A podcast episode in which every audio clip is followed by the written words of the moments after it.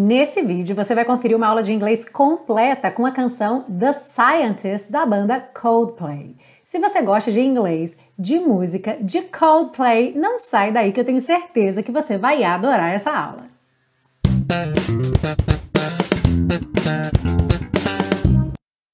Olá, seja muito bem-vindo, muito bem-vinda a mais uma aula da série Aprenda Inglês com Música, que te ensina inglês de maneira divertida e eficaz no YouTube e também em podcast. Hoje com a estreia da banda Coldplay aqui na série com a mais pedida das suas músicas, The Scientist. Lembre que você baixa o PDF lá na biblioteca Aprenda Inglês com Música totalmente grátis. É só você se cadastrar e o link é o primeiro link aí na descrição dessa aula. A gente começa pela parte 1 com a compreensão da letra, segue para o estudo das estruturas do inglês na parte 2 e finaliza na parte 3 com as dicas de pronúncia. Are you ready? Let's go! Começando então pela compreensão da letra, ele começa cantando Come up to meet you. Venho para te encontrar. Que também pode ser vim para te encontrar e a gente vai ver mais sobre isso na parte 2, ok? Tell you I'm sorry. Dizer que sinto muito. You don't know how lovely you are. Você não sabe o quão adorável você é. I had to find you. Eu tinha que te encontrar. Tell you I need you. Dizer que preciso de você. And tell you I set you apart. E te dizer que eu te separo, que eu te destaco do resto. Quando você diz set something apart in English, é que você separa aquilo de todo o resto, ou seja, aquilo é especial, aquilo tem um destaque para você, na sua opinião. Tell me your secrets. Conte-me seus segredos and ask me your questions. E me faça as suas perguntas. Oh, let's go back to the start. Ah, vamos voltar ao início. Running in circles, correndo em círculos. Coming up tails, saindo coroas, do jogo cara ou coroa. Heads on a science apart, caras, também do cara ou coroa, numa ciência à parte. E a gente também vai ver mais sobre esse head or tails na parte 2. Nobody said it was easy. Ninguém disse que era fácil. It's such a shame for us to part. É uma pena nós nos separarmos. Nobody said it was easy. Ninguém disse que era fácil. No one ever said it would be this hard. Ninguém jamais disse que seria difícil assim. Oh, take me back to the start. Ah, me leve de volta ao início. I was just guessing at numbers and figures. Eu estava só chutando números e cifras. Também vamos ver mais sobre esse figures aí na parte 2, ok? Pulling the puzzles apart. Desfazendo os quebra-cabeças. Questions of science, science and progress Questões de ciência, ciência e progresso. Do not speak as loud as my heart. Não falam tão alto quanto meu coração. Tell me you love me. Diga que você me ama. Come back and haunt me. Volte e me assombre. Oh, and I rush to the start. Ah, e eu corro para o início. Running in circles correndo em círculos. Chasing our tails, perseguindo nossas caudas, aquela ideia de correr atrás do próprio rabo. Coming back as we are, voltando como somos. E aí, para fechar o refrão, só que com uma mudança no final. Nobody said it was easy. Ninguém disse que era fácil. Oh, it's such a shame for us to part. Ah, é uma pena nós nos separarmos. Nobody said it was easy. Ninguém disse que era fácil. No one ever said it would be so hard. Ninguém jamais disse que seria tão difícil. I'm going back to the start. Eu estou voltando ao início, ou eu vou voltar para o início.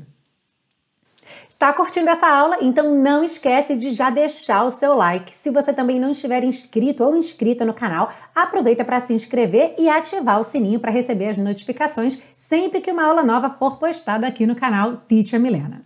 E se você é um verdadeiro fã da série Aprenda Inglês com Música, saiba que você pode ser um super colaborador ou uma super colaboradora desse projeto. É isso mesmo, você pode fazer a série Aprenda Inglês com Música junto comigo e para contribuir com esse projeto você tem duas opções. Ou você compra o super pacotão, que são todas as aulas das duas primeiras temporadas, nos três formatos áudio, vídeo e PDF, que ficam acessíveis para você offline, realmente para download, para te dar aí muita conveniência para consumir essas aulas. Então você ajuda esse projeto e ainda por cima ganha essa conveniência toda. Ou então você pode fazer uma doação de qualquer valor pelo PayPal ou pelo PagSeguro. Tanto o link de compra do Super Pacotão quanto os botões de doação estão na mesma página e o link está embaixo também na descrição dessa aula. Então dá uma clicada lá, faça a sua contribuição e eu vou ficar muito feliz de ter você fazendo a série Aprenda Inglês com Música de mão dada comigo. Vamos seguir agora para a parte 2, com o estudo das estruturas do inglês. E a gente começa então já com a primeira frase da música, que é Come up to meet you tell you I'm sorry. Então tem algumas coisas para a gente ver aí nessa frase. A primeira de todas é que quando ele diz come up to meet you, tell you I'm sorry, você já pode imaginar que há subentendido aí o to tell you I'm sorry, ok? Então come up, tipo eu vim aqui ou eu venho aqui, to para o quê? Meet you, tell you I'm sorry, say I love you. Então poderia ter uma série de coisas que ele foi lá para fazer. E você não precisa ficar repetindo o to antes de cada uma delas, ok? Então esse primeiro to já vale para a lista toda. A segunda coisa para a gente ver aqui nessa frase é que ele não colocou o sujeito, ele não colocou um I aí antes do come up to meet you. Então, Naturalmente, pela letra da música, pelo que está sendo dito, fica fácil para a gente entender que é I come up, eu venho aqui, por toda a questão da letra da música, que é a própria pessoa cantando para uma outra pessoa, mas a gente teria aí duas opções para colocar antes desse come, que seria o I puro, e aí I come up to meet you, eu venho para te encontrar. Já se a gente pensasse num I've, I have come up to meet you, seria eu vim para te encontrar. Um present perfect aí, porque o come tanto é o presente, I come, quanto o particípio. Lembra da tabelinha? Come, came, come. Lembrando que se você for totalmente iniciante em inglês, você provavelmente nem conhece essas três conjugações ainda. Deixa isso entrar como uma inception, tá? Tá plantando uma sementinha na sua cabeça. Não se preocupa muito com isso agora. Mas para quem já viu o Present Perfect, já conhece a tabelinha com as três conjugações dos verbos, sabe que o come é o presente ou a forma neutra, mas também é o particípio, ok? E aí, dentro dessa possibilidade, a gente teria I've come up to meet you, eu vim para te encontrar. Então, no fim das contas, nessa música, nesse contexto, não faz uma diferença grande, o significado se mantém, eu venho para te encontrar, eu vim para te encontrar, e ele já segue dizendo o que ele gostaria de dizer para ela. Mas é bacana você perceber como que tem essas duas possibilidades e aí você tanto vai ver letras traduzindo como venho te encontrar, como traduções vim te encontrar. E é por esse motivo, ok? Ah, vamos ver aquela parte da cara ou coroa. Então, quando ele diz coming up tails, hands on a science apart. Então, saindo coroas, caras numa ciência à parte.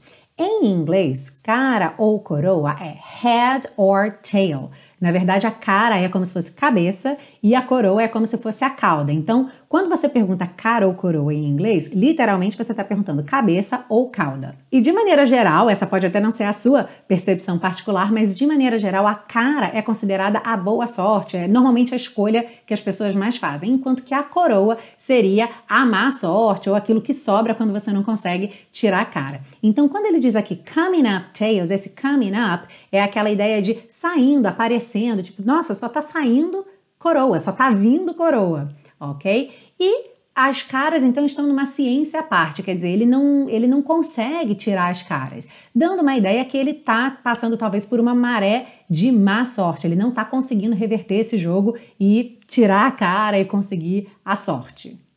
Ah, um ponto super importante para a gente ver aqui. Quando ele diz and ask me your questions, memorize esta frase. Ask me your questions. Vou dizer de novo. Ask me your questions. Agora olha a tradução. me faça suas perguntas. É comum os alunos terem dúvidas se fazer pergunta em inglês é make a question or do a question, né? Make ou é do esse fazer? Nenhum dos dois. Em inglês, fazer uma pergunta é perguntar uma pergunta. You ask a question. Em português, isso soa muito mal, perguntar uma pergunta. Mas em inglês, ask e question são duas palavras tão diferentes que isso não soa mal, tá bem? E é assim que você fala fazer uma pergunta. To ask a question. Vamos praticar então agora? Você fala em voz alta, alright? Speak out loud. Como é que você diria, digamos numa conferência, numa aula, numa palestra, com licença, posso fazer uma pergunta? Excuse me, can I ask a question? E no lugar desse can, poderia ser could, poderia, ou may, ok? Excuse me, could I ask a question? May I ask a question? Can I ask a question? O importante é você usar o ask aí, ok?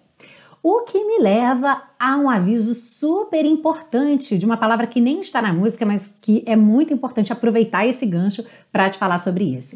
Quando você tem uma dúvida, é muito comum também os alunos dizerem: Teacher, I have a doubt. E não se usa doubt para dúvida nesse contexto. Quando você tem uma dúvida, você tem uma questão. You have a question, ok? Você tem uma pergunta. Por quê? Porque a palavra doubt, ela em inglês, ela faz você pensar no verbo to doubt, que é duvidar. Então, sempre que alguém fala que tem dúvidas, por exemplo, mm, I have some doubts about it, or I have my doubts about it, é no sentido de que eu duvido mesmo. Hum, eu tenho minhas dúvidas, eu não acho que isso vai dar certo, hum, eu não garanto, não tenho certeza.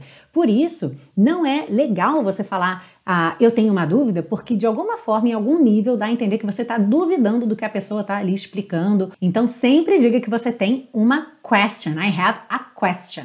Ok? Vamos praticar então em voz alta mais uma vez, agora imaginando, olha que bacana, você está dando uma palestra, você está dando ali um workshop, uma aula e chegando no final então você quer saber, alguém tem dúvidas? Como você perguntaria isso in English? Does anybody have questions? Ok? Does anybody have questions? Tem outras formas também. Você poderia falar Does anyone have questions? Or Has anybody got questions? Has anyone got questions? Poderia ter o any antes do questions, ok? Does anybody have any questions? Mas o importante é que as dúvidas vão ser questions aí nessa pergunta. Alright?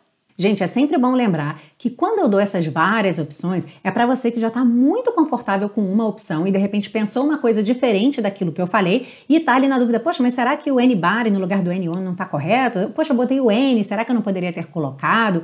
Ok? É para você que já tem essa familiaridade maior com o inglês. Você que ainda está começando, foca numa forma de preferência, essa aqui que já está escrita para você e usa essa forma até gastar. Eu sempre brinco com isso, usa até gastar, porque é muito importante que você tenha aquela que você tem confiança de usar para de supetão ali na hora da, da, vida real, sabe? Que você não tem muito tempo de pensar, você já tem uma resposta pronta. Então, ao invés de você ficar buscando aí aprender cinco, seis diferentes antes de ter uma consolidada, Pegue uma, use, use, use, use, use. A partir do momento que você já usou tanto, que você já está um pouco cansado de estar sempre repetindo a mesma coisa, começa a procurar variações. E isso vale para todo o seu aprendizado de inglês. Sabe aquela história de ficar aprendendo 10 maneiras de dar bom dia, 10 maneiras de dizer oi? Deixa isso para um outro momento, quando a sua maneira básica de dizer oi, de dizer bom dia, já está cheia de confiança, você já sai na rua dando bom dia para todo mundo em inglês, sem ter que parar para pensar, respondendo aquilo que as pessoas te perguntam, tá bem? Então, olha, variação, é, a ampliação de repertório é o segundo ou terceiro passo. Primeiro, pegue confiança com uma forma, uma forma simples, uma forma básica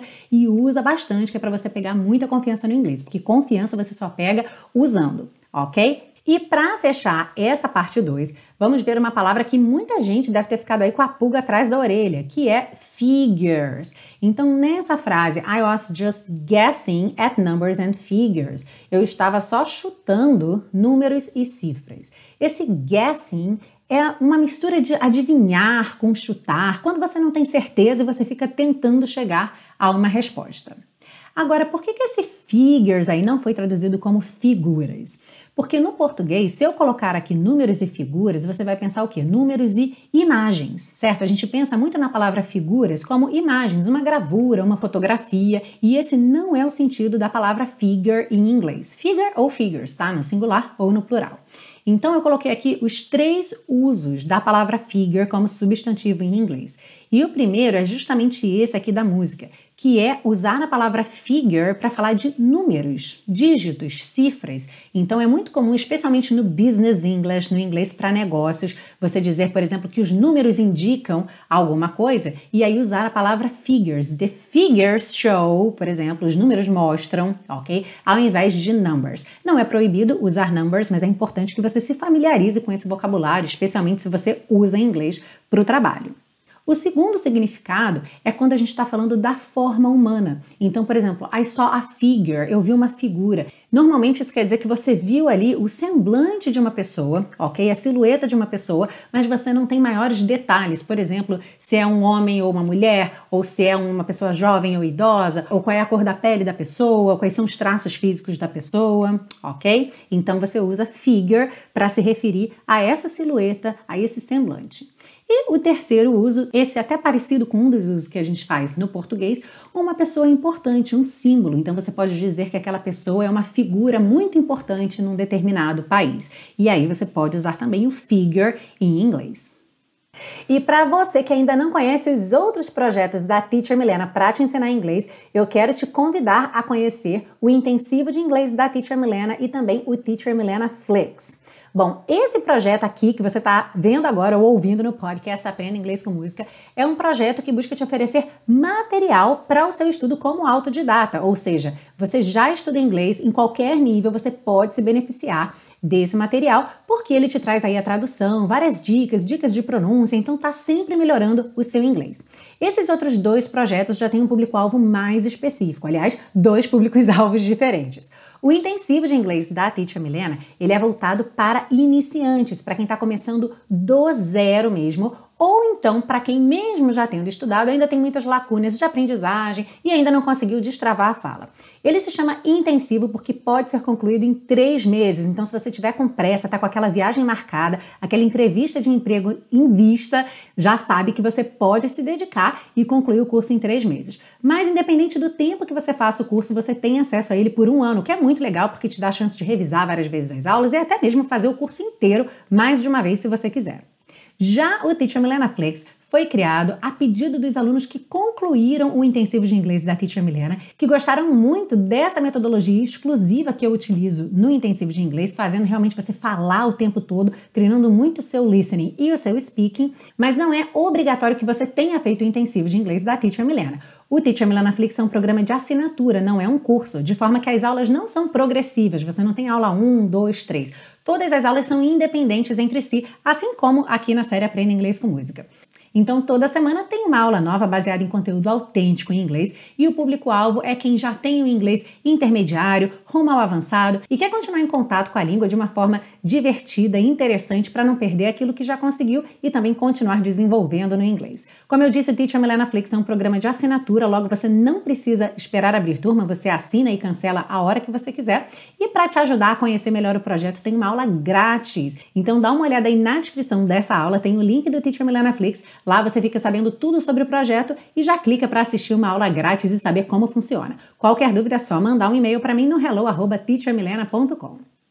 Vamos seguir agora para a parte 3 com as dicas de pronúncia e hoje a gente vai dar uma explorada um pouquinho mais a fundo no R britânico. Isso mesmo, então fica ligado, fica ligado aí que você vai ver aí uma grande diferença de sotaque do inglês americano para o inglês britânico, a letra R. A banda Coldplay, embora seja uma banda britânica, não canta com sotaque 100% britânico o tempo todo. Então a gente vai ver aqui várias junções que são mais características do inglês americano, mas que hoje em dia já estão entrando realmente nessa situação do inglês global, especialmente quando a gente fala em música, é, que o objetivo é ligar um pouco mais as palavras, realmente de uma forma mais musical e mais fluida, mais dinâmica, ok?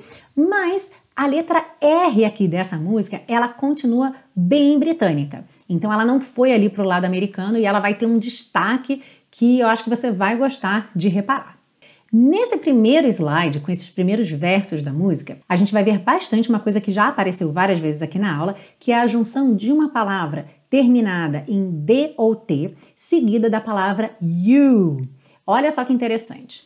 Come up to meet you. Então, meet you quando eu junto, pode soar meet you, meet you. Eu até coloco o número 2 porque a pronúncia parece um pouco do number 2, do número 2, né? Two, two, ok? Então, come up to meet you, tell you I'm sorry, you don't know how lovely you are.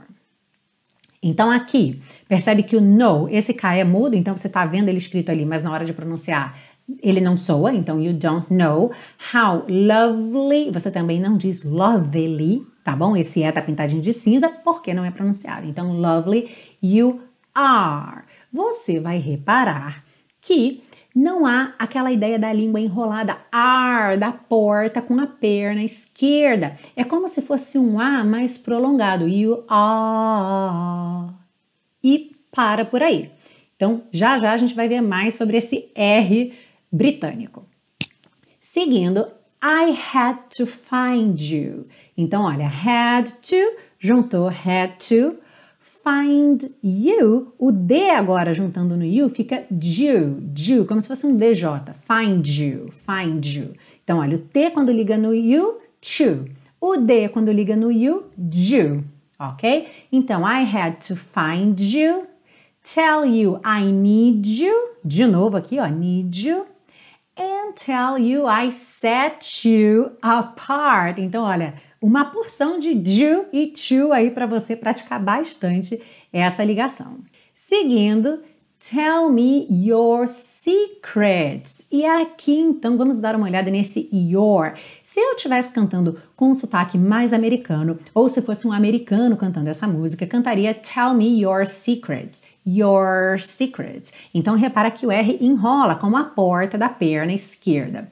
Já os britânicos não costumam enrolar a língua no R. O que eles fazem é alongar um pouco a vogal anterior. Então você vai reparar que você não ouve esse R no final, você ouve Tell me your secrets, your secrets. Mas não pode ser your secrets, your secrets. Tem que alongar essa vogal anterior. O que é muito importante aí é você lembrar que o R em inglês nunca é o como a gente faz em português. Então, your secrets, no, no, no, no, no. Ok? Por isso que eu sempre falo, o R em inglês é enrolado, a porta com a perna esquerda, que é para você já ir substituindo. Toda vez que você tiver vontade de fazer your, viu o R lá? Your, your, já enrola a língua tá bem? Mas já começa a perceber aí, especialmente treinando o ouvido, quando você ouvir essa canção, que você não escuta Tell Me Your Secrets, e sim Tell Me Your Secrets, Your Secrets. Uhum. And ask me your questions. Teacher, posso cantar Your Questions? Claro que pode, ok? Até porque é uma diferença muito sutil, é realmente uma questão de sotaque, como se a gente estivesse comparando uma pessoa do Rio de Janeiro cantando uma música em português com uma pessoa da Bahia ou do Rio Grande do Sul. Então a gente vai ter pequenas diferenças, mas todas elas estão corretas, não existe uma mais certa do que a outra, tá? Eu tô fazendo questão de pontuar isso aqui porque nessa música esse R ficou bem aparente, esse sotaque britânico, e eu achei bacana para você poder tanto treinar o ouvido quanto ficar mais familiarizado, já que essa é uma das grandes diferenças da pronúncia do inglês britânico para o americano. Então, tell me your secrets and ask me your questions ou your questions ou let's go back to the star. To the star. Aqui, como T, a gente já sabe, esses T's finais não tem a necessidade de aparecer muito, eu poderia fazer start ou start. Se eu não enrolo a língua no R, star. Eu até ponho a língua lá no T no final, star, mas não necessariamente ele precisa aparecer, tá? Então poderia aparecer start, start, com uma pronúncia mais britânica, mas você vai ver que na música não aparece. Running in circles, coming up tails, heads on a science apart, apart, que poderia ser também apart, apart. Uhum. Nobody said it was easy. Olha que interessante, aqui nobody uma pronúncia típica do inglês americano, porque no britânico seria nobody, nobody, ok? Então não tem aquele d, d, d, d tem o rarara. Nobody said it was easy. Esse it, você vai perceber uma outra coisa bacana também, que é muito comum tanto no inglês americano quanto no britânico, que é o T não soar e você ter uma pausa muito rápida. It was, it was. Ou seja, se eu corto essa vogal, é quase como se já fosse equivalente ao, a, a colocar essa consoante oclusiva, colocar o T ou o D. Então você ouve Nobody said it was easy, it was easy. It's such a shame for us to part, to part, or to part. Nobody said it was easy or it was easy. No one ever said, ever said, ever said. Percebe como eu estico é? Ao invés de falar ever said, no one ever said. No one ever said. No one ever said. It would be this hard. It would be. It would be. Or it would be. Percebe como eu tenho opções? Sempre você tem diversas opções de sotaque. Oh, take me back to the start. Or the start. I was just guessing. Aqui aconteceu uma coisa que muito frequentemente acontece, que é o T do just não aparecer, e eu já junto o S na próxima palavra. Então eu tenho just guessing, just guessing. Add numbers and figures. Numbers and figures. Se eu tenho ali o sotaque mais britânico, eu não vou enrolar o R. Então, numbers and figures, ok? Pulling the puzzles apart or apart. Questions of science, science and progress do not speak as loud as my heart. Aqui é interessante que ele junta o loud no S com rarara, loud as my heart. Tell me you love me. Come back and haunt me. Esse haunt do assombrar é como um O com acento agudo. Não é exatamente isso, mas é a melhor dica que eu te dou para você conseguir fazer um som diferente do hunt, do caçar, ok? H-U-N-T, hunt. Então é haunt, haunt, haunt, haunt, ok? Então pensa nesse O com acento agudo para essa, essa vogal subir um pouquinho, ficar um pouco mais nasal, um pouco mais redonda mesmo. Haunt me, haunt me, ok? Ou, and I rush to the start. Ah, olha aqui, rush. O R no começo da palavra, ele é enrolado sim, ok? Até o britânico, rush. Quem é aluno do intensivo já está muito acostumado aí o tempo todo a gente brincar com os sotaques e fazer mesmo, reproduzir esses dois sons, tanto dos R's quanto as diferenças de T e D do inglês britânico e americano, que é para você abrir o ouvido mesmo e conseguir entender qualquer sotaque, independente da sua opção na hora de falar. É importante conseguir entender todo mundo, né? Então, ó, and I rush to the start or to the start. Running in circles, chasing our tails, coming back as we are. E aí, no finalzinho, aquele refrão que começa igual, mas tem uma diferençazinha no final. Nobody said it was easy. Aqui foi até interessante que nessa segunda vez que repete o refrão, ele junta o said no it com o rarara, que ele não faz da primeira vez, mas faz agora. Então, nobody said it was easy. Oh, it's such a shame for us to part. Nobody said it was easy. No one ever said it would be so hard. Aqui ele faz hard. Então, so hard.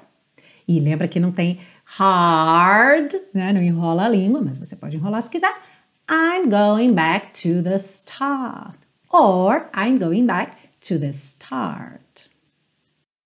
E essa foi a aula de hoje aqui na série Aprenda Inglês com Música, super pedida The Scientist do Coldplay. E você, qual é a música que você quer ver aqui na série Aprenda Inglês com Música? Comenta aí embaixo para mim que eu tô lendo todos os comentários, eu tô passando tudo lá para minha listinha e cruze os dedos que pode ser que o seu pedido esteja aqui nas próximas semanas. Muito obrigada pela sua audiência. Antes de ir embora, só vou lembrar mais uma vez se você ainda não deu o like e tá aqui até agora é porque você tá gostando. Então não esquece de dar o seu like aí. Aproveita para compartilhar com os amigos nas redes sociais, copia o link do YouTube, cola aí nos seus grupos de WhatsApp, enfim, conta para todo mundo da série Aprenda Inglês com Música, para que cada vez mais pessoas possam aprender inglês de maneira divertida e eficaz, assim como você. E eu te espero na semana que vem para mais uma aula aqui na série Aprenda Inglês com Música. See you!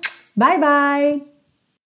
Nobody said it was easy. Oh, it's such a shame for us to part. Nobody said it was easy. No one ever said it would be so hard. I'm going back to the start.